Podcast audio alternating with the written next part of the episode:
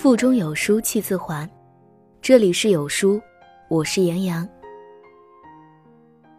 今天为大家分享的文章来自卢书。一个家庭的温度，看男人的参与度。一起来听。之前在网上看到过一个话题，问你婚后第一年的生活过得怎么样？获赞最多的。是一个年轻妈妈的回答。她说，结婚后和丈夫的交流越来越少，每天对方下班回家，不是忙着做手头上的工作，就是一个人坐在沙发上看电视。不到吃饭的点儿，绝对不离开沙发一步。尤其是有了孩子之后，丈夫对她的态度变得更加淡薄，好像他的眼里只有孩子一样。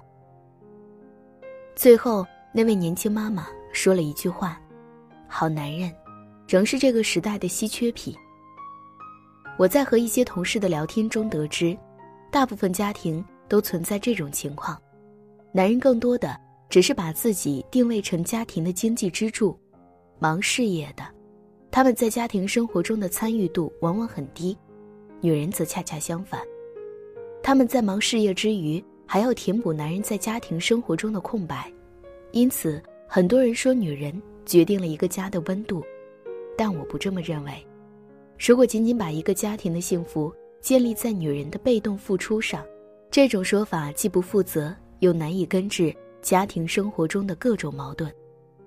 一个家庭的温度一定离不开男人的参与。一，夫妻感情的温度。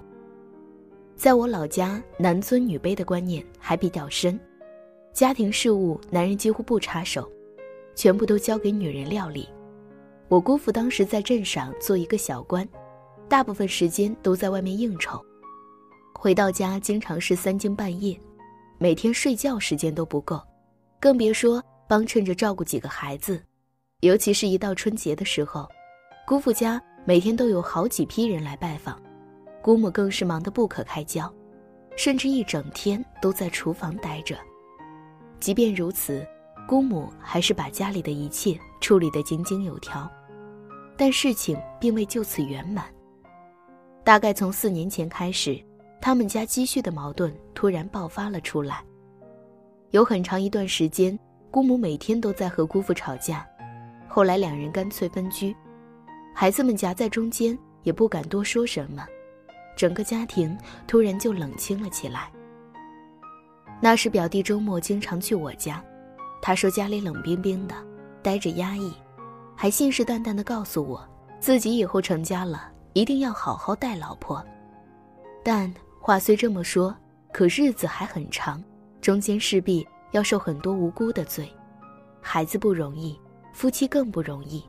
人到中年，面对养家糊口的压力，不管男人还是女人，每个人都有自己的苦楚。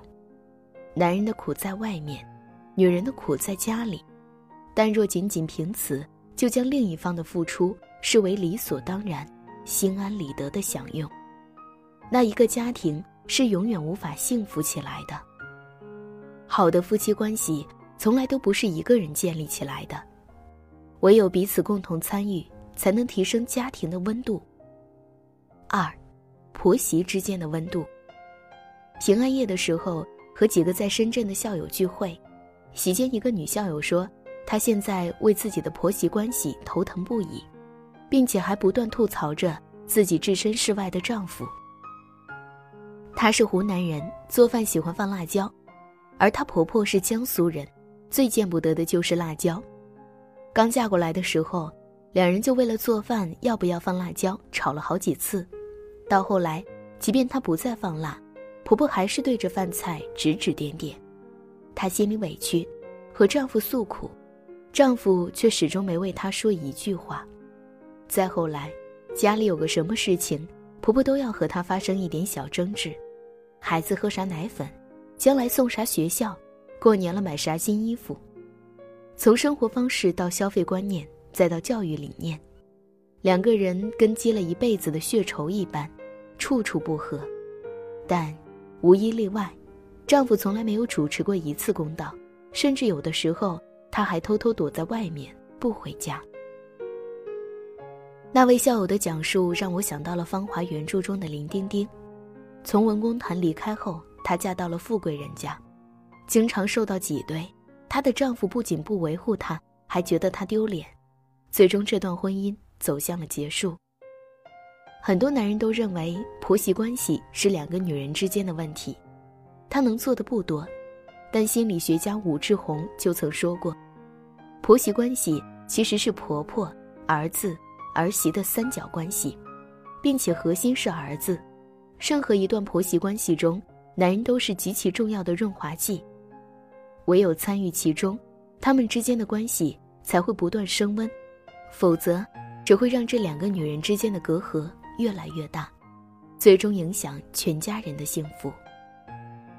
三，亲子关系的温度。《爸爸去哪儿》第五季，有一次，陈小春的儿子。偷偷对村长说：“他希望有妈妈去哪儿。”之所以这么说，是因为在很多人的成长中，更多的都是母亲的身影，父亲的角色则相对淡化，甚至是缺失，以至于好好的一个父子相处的机会摆在他们面前，他们仍然选择依靠母亲。其实，在养育孩子的过程中，父亲的角色是母亲不能完全代替的。越来越多的研究表明，长期缺乏父爱，孩子可能患上缺乏父爱综合症，从而造成认知、个性、情感、体格方面的障碍与缺陷。一段健康的亲子关系离不开父亲的参与。某天在享用下午茶的时候，大家聊着聊着就提到了原生家庭，大部分人都提及自己的父亲很少参与到自己的成长中来。在性格中或多或少都有一点缺陷，像冲动、自尊心低、自控能力弱等。只有同事小周例外，小周和公司的每个人关系都很好，每次见到他都笑容满面的。有时公司举办一些活动，他也是积极参与，做任何事情都有一种魅力和自信。小周说，他的成长很大程度上。得益于自己的父亲，小周的父亲是典型的上班族，但无论工作多忙，每天都会留一点时间陪他。小时候，他的父亲每天至少要抽出半小时，专心跟他玩游戏或者看动画片。吃饭的时候，尽可能和他多聊天儿。周末会带他进行一定的户外活动。父亲长期参与他的成长，不仅让他具备独立。果断、勇敢的冒险精神，懂得和他人相处，而且他们之间良好的感情也促成了和谐的家庭氛围。听到小周的经历，我是羡慕的。我的父亲常年在外工作，很少回家，对他不亲切，甚至惧怕，因此每次他在家，总是觉得气氛沉重，完全放不开自己。如今我也懂得父亲参与孩子成长的重要性。尽可能多的陪伴孩子，因为父母任何一方的缺失，都凑不成给孩子完整的爱。四，黄磊曾说：“我反对爱情变成亲情，因为一旦爱情变成亲情，很多事情都会变成理所应当的接受，而忘记了去参与。”我见过太多的家庭，一到夕阳西下，女人在厨房张罗的手忙脚乱。男人却躺在沙发上稳如泰山，饭菜准时端上来则坐享其成，稍有延误便大骂出口。